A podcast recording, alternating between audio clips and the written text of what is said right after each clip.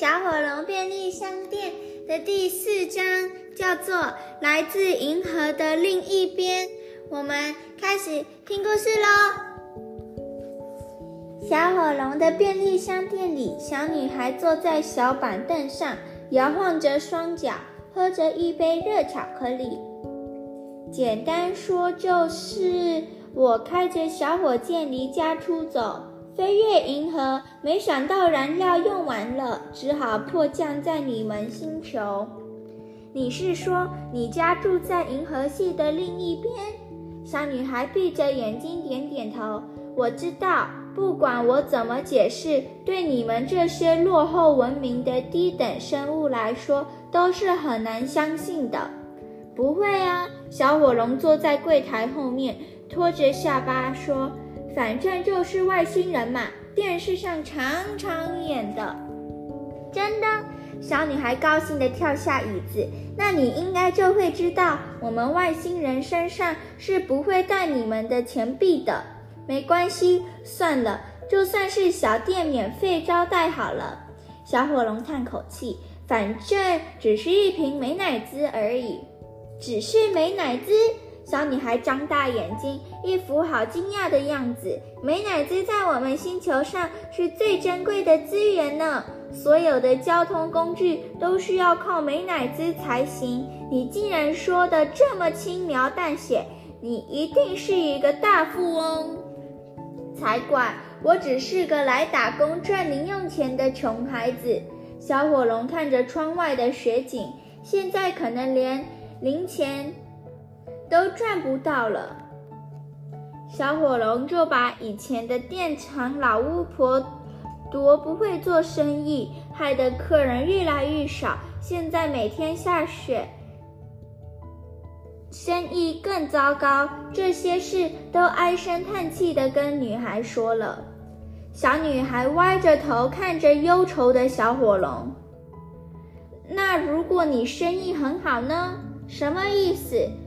如果你生意很好，赚很多钱，那你要做什么？如果有钱，什么都能做呀。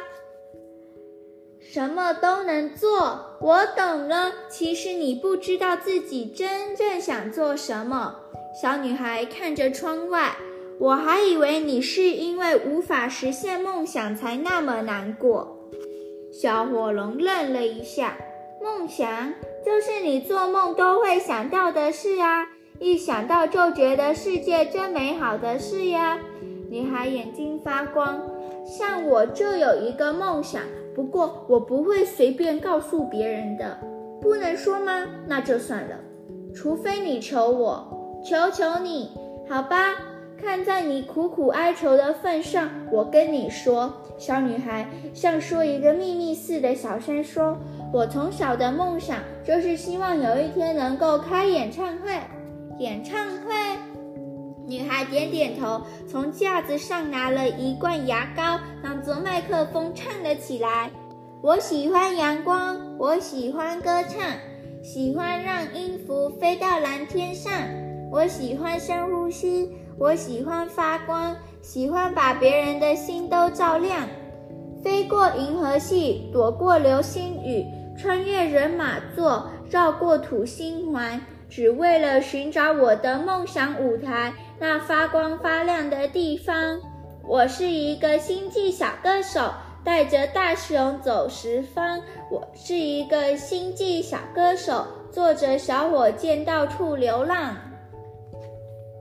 感觉好像一百朵花在心中开放一一样。小火龙不禁叹了一口气。唱的不好吗？小女孩咳嗽了两声，不好意思，天气太冷，嗓子有点哑。不，小火龙说：“这是我听过最美的歌了。”真的吗？小女孩高兴地把牙膏都挤了出来。那我来当你的代言人好了，代言人好了，代言人就是帮你唱广告歌曲做宣传呐，歌曲。走红以后，人家来访问我，我就说我再到小火龙便利商店买东西了。小女孩比手比画脚说：“这么一来，你的店就会人潮不断了。”真的吗？小火龙半信半疑。当然，小女孩喊：“好吧。”小火龙看着她发亮的眼睛，笑了。好了，小女孩欢呼。可是我的代言费不便宜哦。呃，你说说看，可能要两瓶美乃滋。小火龙笑了。如果你真有这本事，送你一箱都没问题。哇，你好慷慨！小女孩跳起来，抱住小火龙的鼻子亲了一下，然后向玻璃门外的大熊招招手：“熊，我们有新工作了！”大熊兴奋地跑进店里来。小女孩拍拍小火龙的背脊。身为你的代言人，我要先检查你们店里卖的东西是不是真的品质优良。女孩指挥大熊开始把架子上的东西打开来抽样检查。喂，等一下！小火龙喊。看，小女孩咬了一口夹心饼，又吐出来。这是不是过期了？她看看包装上的标示，果然。